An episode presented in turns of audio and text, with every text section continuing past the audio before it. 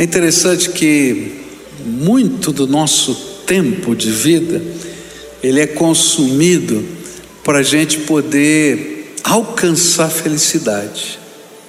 É uma das metas de todo ser humano. E é interessante que o apóstolo Paulo ele vai dizer para a gente que ele descobriu o segredo da felicidade. E ele disse isso em Filipenses 4, não é? Versículos 11 a 13, onde está escrito assim na palavra do Senhor: Digo isto, não porque esteja necessitado, porque aprendi a viver contente em toda e qualquer situação. Sei o que é passar necessidade e sei também o que é ter em abundância. Aprendi o segredo de toda e qualquer circunstância tanto de estar alimentado como de ter fome, tanto de ter em abundância como de passar necessidade. Tudo posso naquele que me fortalece. Vamos dizer juntos? Tudo posso naquele que me fortalece.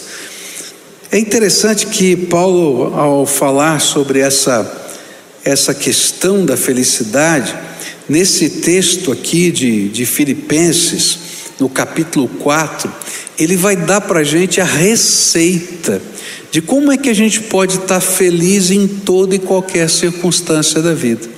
Que a felicidade não precisa estar atrelada a um determinado momento ou uma determinada circunstância da vida. Tem gente que imagina que se tiver tudo o que quiser, vai ser feliz. E eu já descobri que tem muita gente que tem tudo o que queria e não é feliz. Tem gente que imagina que se alcançar todo o sucesso que tem almejado, vai ser feliz. E eu conheço pessoas que alcançaram todo o sucesso que tinham almejado, alguns até famosos, e se mataram. Você conhece a história de vários? Popstars e aí a gente vai perceber que a felicidade, ela não depende só de circunstâncias. Mas existem outros elementos muito mais importantes e às vezes que nós não ponderamos com o mesmo valor que determinam a nossa felicidade. E Paulo vai nos dar a receita de como é que a gente pode ser feliz. E essa receita se encontra em Filipenses 4, versículos 4 a 9, que eu queria meditar com vocês nessa manhã, onde a palavra do Senhor vai dizer o seguinte: Alegrem-se sempre no Senhor. Outra vez digo, alegrem-se. Que a moderação de vocês seja conhecida por todos. Perto está o Senhor. Não fiquem preocupados com coisa alguma, mas em tudo sejam conhecidos diante de Deus os pedidos de vocês pela oração e pela súplica com ações de graças. E a paz de Deus, que excede todo entendimento, guardará o coração e a mente de vocês em Cristo Jesus.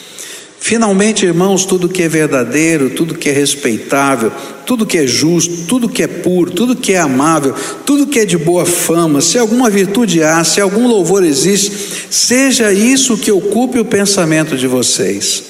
E o que também aprenderam, receberam e ouviram de mim e que viram em mim, isso ponham em prática, e o Deus da paz estará com vocês. Buscar a felicidade, eu acho que é meta de qualquer ser humano. E a gente fica tentando descobrir quais são as maneiras de ser feliz nessa terra. E quando a gente lê, por exemplo, o livro de Eclesiastes, a gente vai descobrir que existem várias propostas de felicidade que são dadas no mundo, pelas pessoas de modo geral. Diz assim: olha, se você for um grande trabalhador, você pode ser feliz. E aí então o autor do livro de Eclesiastes, Salomão, vai dizer assim: Olha, eu trabalhei e descobri que meu coração ficou vazio. Trabalhava, trabalhava, trabalhava, trabalhava, trabalhava e eu ainda continuava vazio. Depois a gente imagina que se a gente puder é, desfrutar de todos os prazeres, a gente pode ser feliz. E aí então Salomão montou um harém de mil concubinas e casou com trezentas mulheres. E ele foi infeliz. Que não é por aí.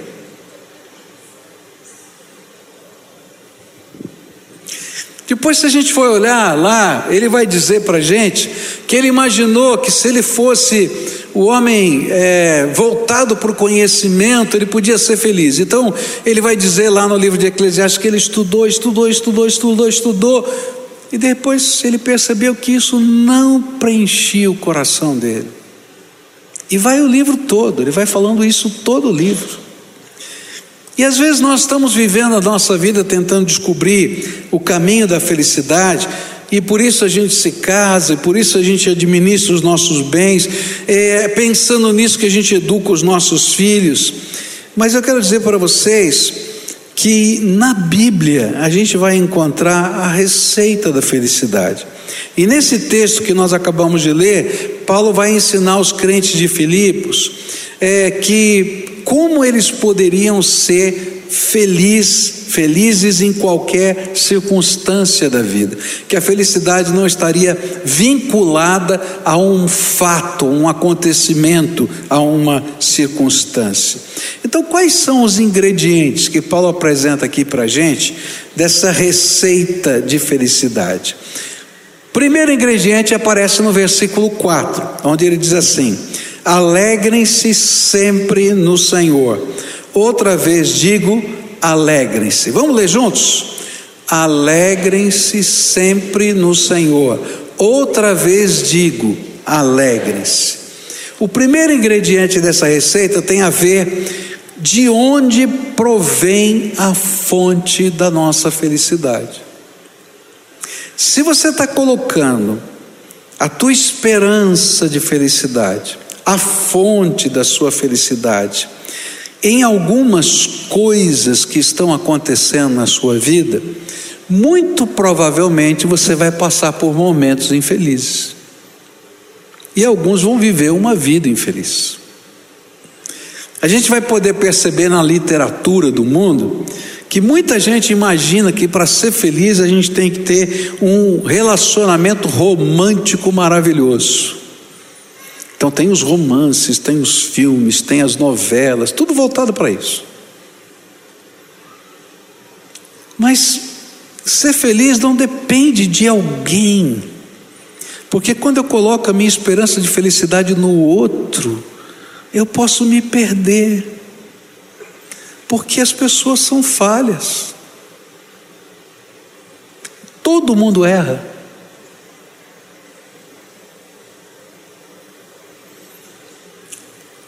Não importa onde você coloque a tua esperança de felicidade, se forem coisas passageiras, em algum momento você vai ter a sua felicidade fugindo das suas mãos.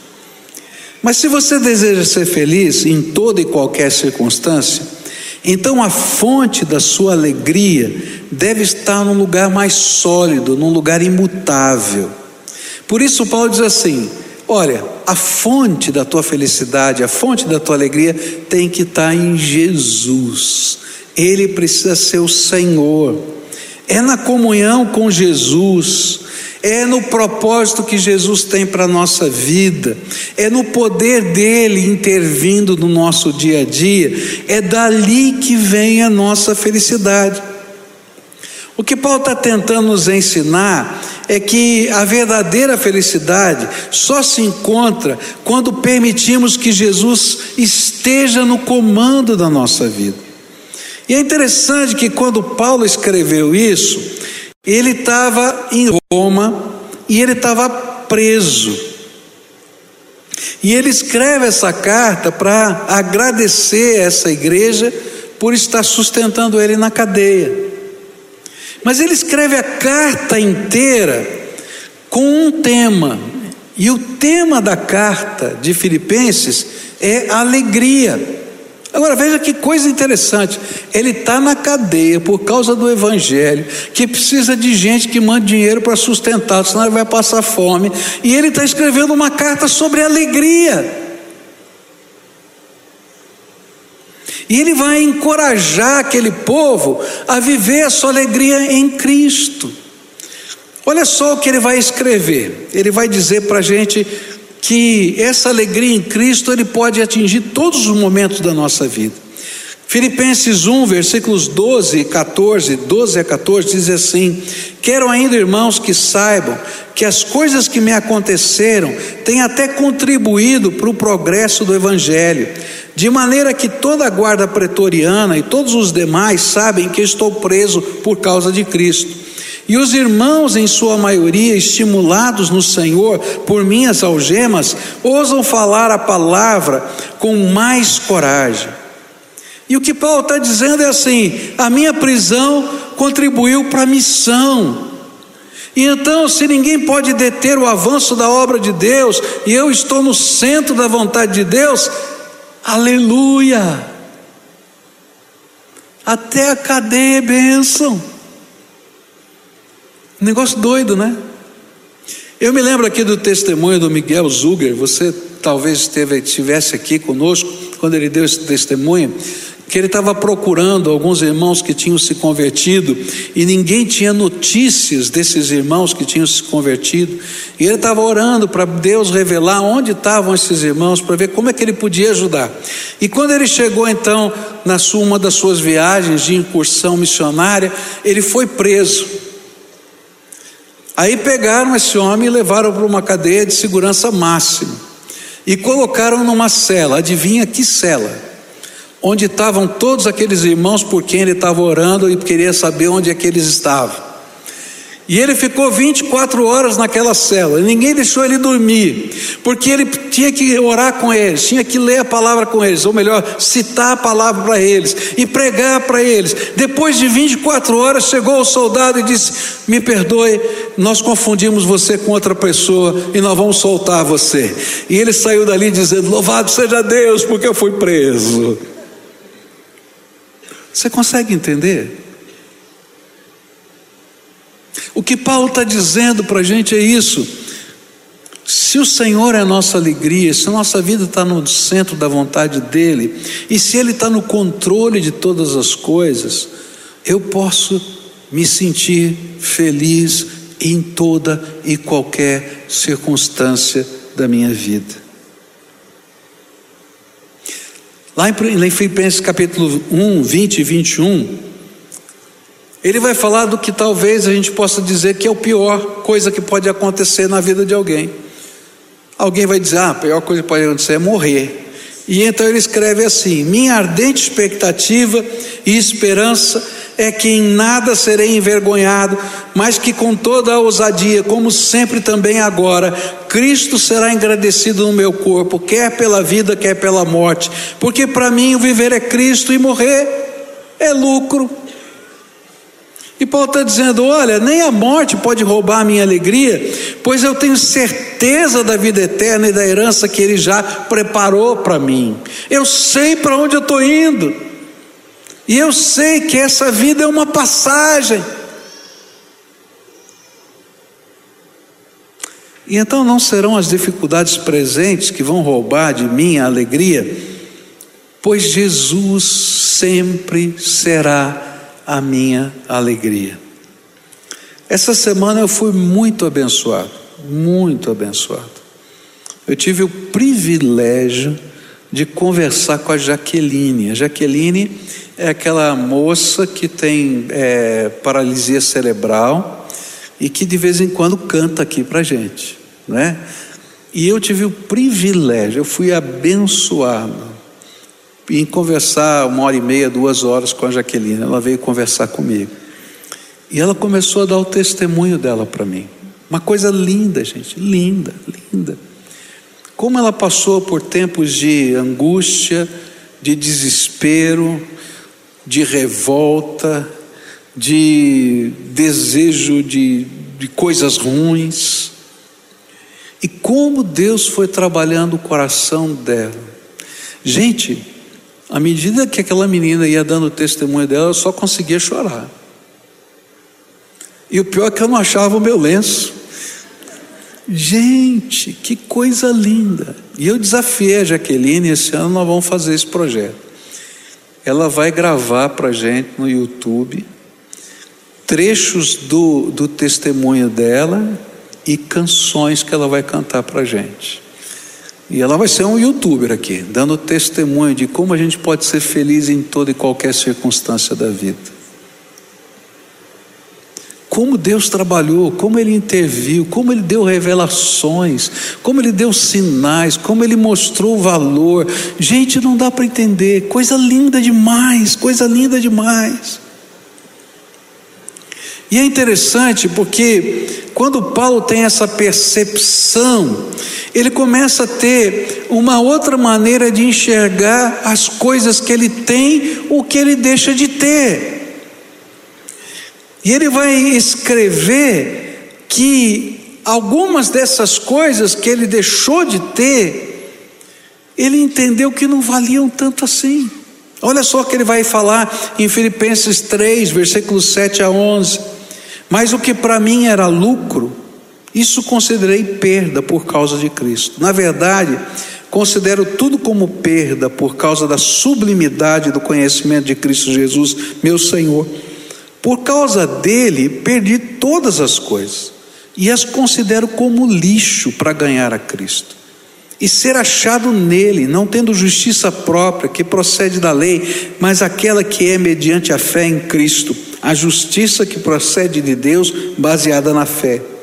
O que eu quero é conhecer Cristo e o poder da Sua ressurreição, tomar parte nos seus sofrimentos e me tornar como Ele na Sua morte para, de algum modo, alcançar a ressurreição dentre os mortos. É interessante, quando Jesus é a nossa alegria, a perspectiva que a gente tem das coisas e do mundo muda. E o que Paulo está dizendo é uma linguagem muito forte. O tradutor da Bíblia foi muito gentil quando ele disse assim: que eu considerei lixo na língua grega está escrito: Eu considerei excremento. Está lá dizendo assim: olha, não é apenas que não tem valor, mas eu não quero, porque eu descobri coisas maiores. E isso é que está me trazendo alegria. Quando Jesus é a nossa alegria, a gente vai descobrindo que eu posso deixar para trás algumas coisas. Eu não sei se você já tem percebido isso, mas tem muita gente que é infeliz por causa de coisas do passado. Não é verdade? Ah, porque me magoaram, ah, porque o meu pai, ah, porque minha mãe, ah, porque o meu chefe, ah, porque a minha mulher, ah, porque o meu marido. Não é assim mesmo? E fica lá preso no passado. E quem fica preso no passado não consegue viver o presente, porque chora o passado no presente. E não consegue viver o futuro, porque não tem perspectiva. Mas olha só o que Paulo vai ensinar para a gente. Quando Jesus é a nossa alegria, ele vai dizer em Filipenses 3, versículos 13 e 14: Irmãos, quanto a mim, não julgo havê-lo alcançado, mas uma coisa faço, esquecendo-me das coisas que ficam para trás e avançando para, as que estão diante de mim, prossigo para o alvo, para o prêmio da soberana vocação de Deus em Cristo Jesus. E ele disse assim: Olha, eu não vou viver mais do passado, não. Eu agora vou ter um alvo na minha vida, e o alvo é a vontade de Deus, é o plano de Deus. Então eu vou deixar para trás o que ficou para trás, e eu estou indo para frente. E eu tenho um alvo, e esse alvo é uma soberana, um soberano chamado de Deus em Cristo Jesus para a minha vida. Sabe, ser feliz não depende de circunstâncias, depende do que tem aqui dentro da nossa alma. Eu não vou dizer para você que não venham problemas, tristezas, dificuldades na vida, todos nós temos. E todos nós vamos passar por altos e baixos na vida, de momentos de lutas na nossa vida. Não existe uma vida que não tenha nenhuma luta. Isso é mentira. Por isso, se a nossa felicidade estiver voltada simplesmente para circunstâncias, então a sua felicidade vai ser uma gangorra. Um dia você está lá em cima, está lá embaixo, está lá embaixo, está tá doido. É uma vida esquizofrênica. Vai para um lado, vai para o outro, você não sabe quem você é. Agora, se você está em Cristo Jesus, você vai passar por momentos de vales e por momentos de montanhas, mas a tua perspectiva está firme, a tua esperança não vai ser roubada, a sua fé lhe leva adiante, você não para no meio da jornada, e a sua felicidade pode ser descoberta na comunhão que Ele tem com você. É tão interessante como isso acontece conosco, né? A palavra do Senhor vem, o Espírito de Deus nos visita e a gente olha para frente, porque o Senhor é por nós, e se Deus é por nós, quem será? Posso todas as coisas naquele que me fortalece. Então, quando o foco da nossa alegria é Cristo, o plano dele, a vontade, o poder, a sua glória, a eternidade que Ele tem preparado para nós, então nada nem ninguém pode roubar a nossa alegria. Quando alguém treina para ser campeão mundial em qualquer modalidade esportiva, com certeza os seus músculos vão doer. Mas ele não está alegre porque os músculos doem. Ele está alegre porque ele vai ser campeão. Você entende? Depende de onde está o nosso foco. Se o foco estiver no músculo, que coisa horrível, eu vou ter que ser campeão. Agora, se o foco está no projeto, no alvo, no plano, eu não estou nem aí com o músculo doendo, porque eu quero chegar lá. É disso que Paulo está falando para a gente. Se o nosso foco nossa esperança, nossa força está no Senhor. A gente tem um plano maior, um propósito maior, um alvo maior. E eu não preciso ficar focando nas picuinhas. Eu posso ir adiante. Segunda coisa, verso 5 diz assim: Que a moderação de vocês seja conhecida por todos, perto está o Senhor. O segundo ingrediente da nossa receita aqui, bíblica de felicidade, é moderação, que pode ser vista, vista em nosso estilo de vida. E a palavra aqui traduzida por moderação, ela precisa ser compreendida através do seu uso nos tempos antigos. E ela significava, em primeiro lugar, aquilo que é a concepção geral da vida e, portanto, aquilo que é apropriado e correto ou adequado a essa sua concepção geral da vida. Paulo entendia que para ser feliz era necessário um estilo de vida, um temperamento que refletisse a nossa experiência com Jesus e a sua justiça em nós. Gente, quando Jesus entra na nossa vida, até o nosso temperamento é transformado. Por quê? Porque Deus pode colocar uma certa doçura em nós, proveniente da graça salvadora que está operando dentro de nós. Talvez se a gente pudesse traduzir, traduzir um pouquinho diferente esse texto, ficasse mais claro. Deixe que o seu caráter amigável e equilibrado seja conhecido de todos.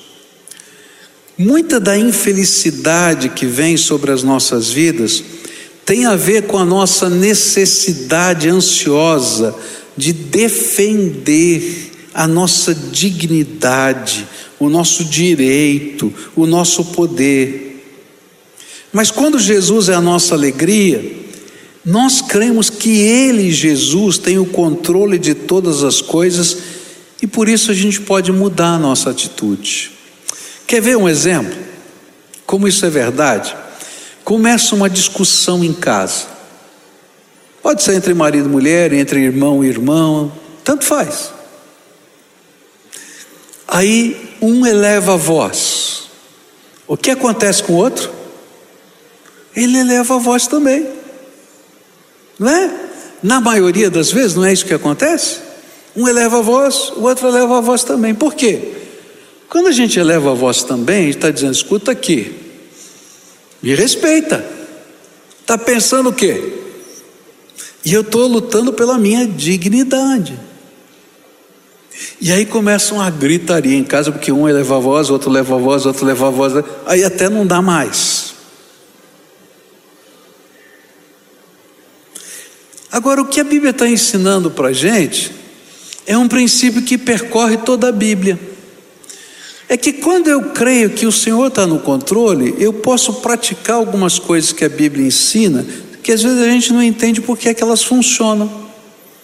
A palavra de Deus diz assim: que a resposta branda aplaca o furor. Em vez de elevar a voz, eu posso falar de uma maneira delicada. E isso desmonta as estruturas. Há um mecanismo dentro da mente do homem muito interessante. Imagina uma balança de batateiro ali, né, com o peso de um lado e do outro, onde você tem ofensa de um lado na cabeça do homem funciona assim: se eu ofendi você e você me retribuiu com ofensa, está tudo empatado. Eu não devo nada para ninguém. Eu te ofendi, você me ofendeu. Eu te xinguei, você me xingou. Está tudo igual. Essa é a cabeça das pessoas. E ainda nessa cabeça funciona assim: se eu ofendi menos do que você me ofendeu, eu ainda tenho direito de ofender um pouquinho mais. É assim funciona a cabeça. Porém, se você me ofende, e eu venho com a palavra branda, com amor, com a misericórdia, a balança cai no ponto da ofensa e sobe do outro lado, sabe o que fica no lugar ali? Culpa. E é por isso que Paulo vai dizer assim: que quando a gente retribui o mal com o bem, a gente amontoa brasas incandescentes na cabeça das pessoas. Agora eu não consigo fazer isso se eu tenho que defender os meus direitos. Mas se eu creio que Jesus é o meu pastor, eu posso descansar os meus direitos na mão dele. É interessante que Jesus, ensinando sobre esse princípio, ele vai dizer para a gente que a gente tem que ser como ovelhas no meio dos lobos. E quando ele diz isso, dá uma sensação ruim dentro da gente, porque a gente pensa assim: tadinha da ovelha no meio dos lobos, vai ser comida. É verdade se ela estiver desgarrada. Mas se ela estiver no rebanho do pastor, o pastor defende as suas ovelhas. E o que acontece com essa moderação que a Bíblia está falando é que eu começo a entender que não importa o que esteja acontecendo, eu coloco diante de Deus aquilo que é o meu direito, a minha dignidade, e o Senhor é quem cuida de mim, e Ele é o meu pastor. E Ele trata da minha causa, e aí eu não preciso ficar amargurado, angustiado, porque Ele já está cuidando da minha causa. E essa nossa moderação reflete a nossa segurança de quem cuida de nós. E mesmo que a gente tenha que sofrer algum dano, ele é temporário, pois o Senhor já está chegando, é isso que Paulo está dizendo, ele está vindo. A vinda dele está próxima, a consumação de todas as coisas, ela já está chegando e as possíveis perdas são irrisórias diante da grandeza que Deus tem preparado para nós. Mas não é só isso, ele está próximo, porque ele prometeu: Eis que estou convosco, o quê? Todos os dias até a consumação dos séculos. Eu tenho visto, gente, tanta infelicidade por falta desse tipo de moderação. Eu já vi gente, eu estou falando aqui dentro da igreja, não estou falando lá fora, não. Eu já vi agressão de marido com mulher e de mulher com marido, que vai terminar na cadeia, na, na delegacia. Eu já vi amigos que se perdem pelo caminho por causa de brigas. Eu já vi servos de Deus brigando aqui dentro da casa de Deus. Eu já vi pastor dando tapa em pastor. Estou brincando, não, estou falando sério. E a roubo gira. Eu já vi gente deixando mágoa no coração de outros e gente carregando mágoas no seu coração. O que Paulo está nos ensinando é que ninguém pode roubar a nossa felicidade se o nosso senso de justiça estiver guardado nos braços de Jesus e eu puder deixar Ele cuidar das nossas causas. Se nossas causas deixam de ser nossas e passam a ser daquele que é o Senhor de todas as coisas, eu posso ter paz. Eu gosto daquilo da, da ilustração e da figura que aparece em Daniel capítulo 12. Daniel 12 é um texto apocalíptico. Ele fala do fim de todas as coisas e fala da grande tribulação.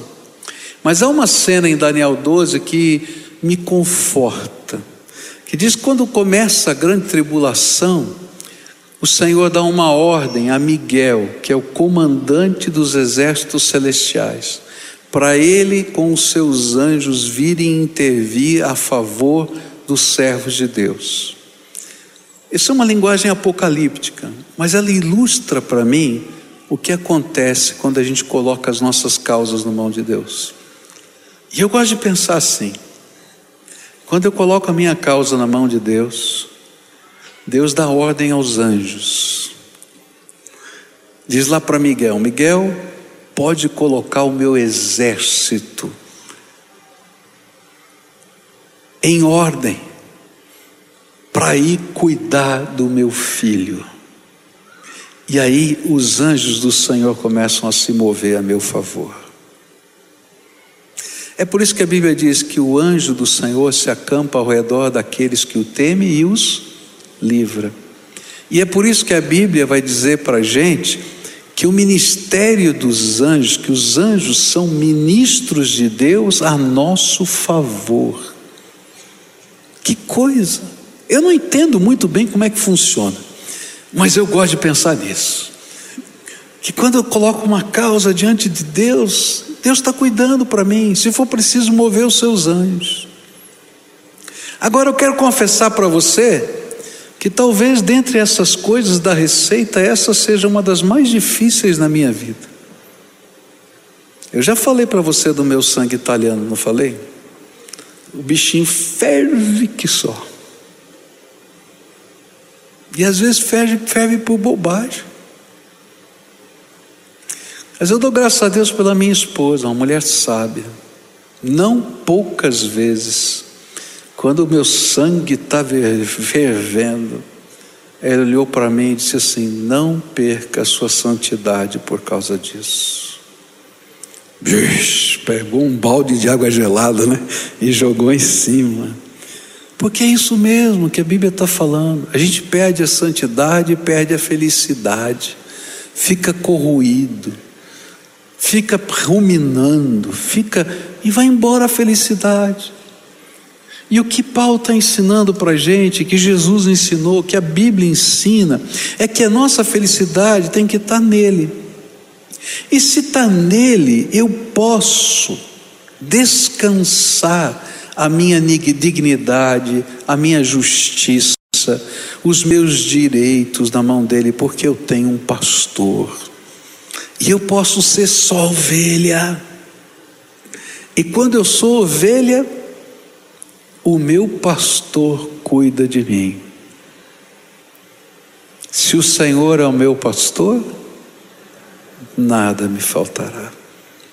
Ele não faz do jeito que eu gostaria de fazer algumas coisas. Às vezes eu penso, Senhor, vai lá.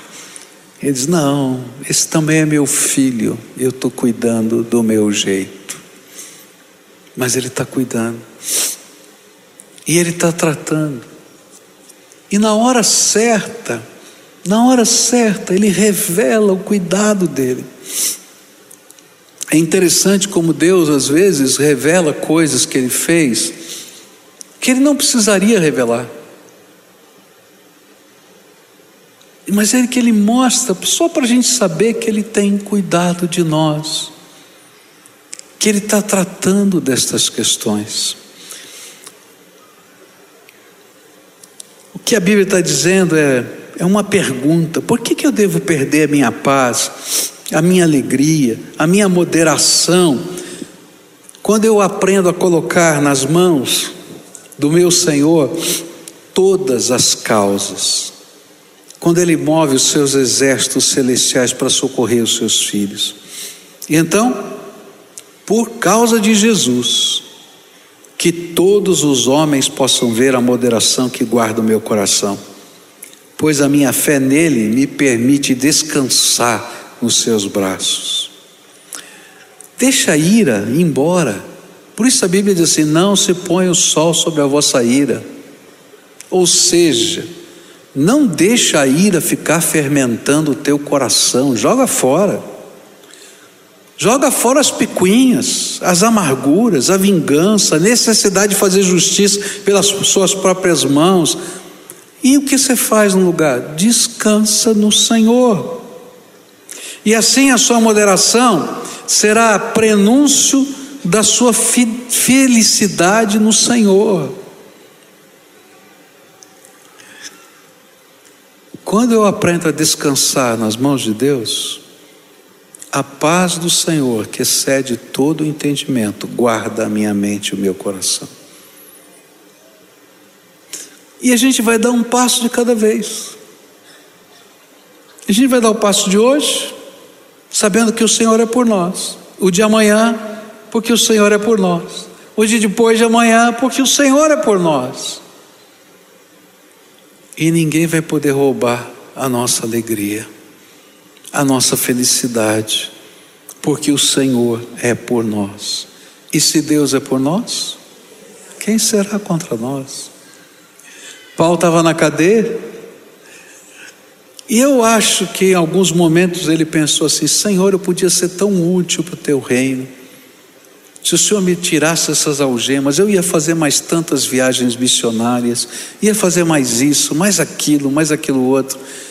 E aí um dia o Senhor mostrou para Paulo que ele nunca poderia fazer, é fazer com que o cerne do império romano fosse contaminado pela semente do Evangelho. Duzentos anos depois, o Império Romano ruiu e se tornou cristão, que antes era perseguidor da igreja, se tornou cristão, porque nos corredores dos palácios, nas tropas do exército romano, nos quartéis, nas ruas de Roma, havia tantos cristãos que o império não podia mais perseguir a igreja. E sabe como é que essa semente começou? Com um homem em algemas, na cidade de Roma, pregando o Evangelho, escrevendo as cartas chamadas da prisão. Há coisas que eu não entendo, há coisas que eu não sei, e que talvez eu nunca vá saber. Por isso Deus só mostrou para Paulo alguns poucos soldados convertidos.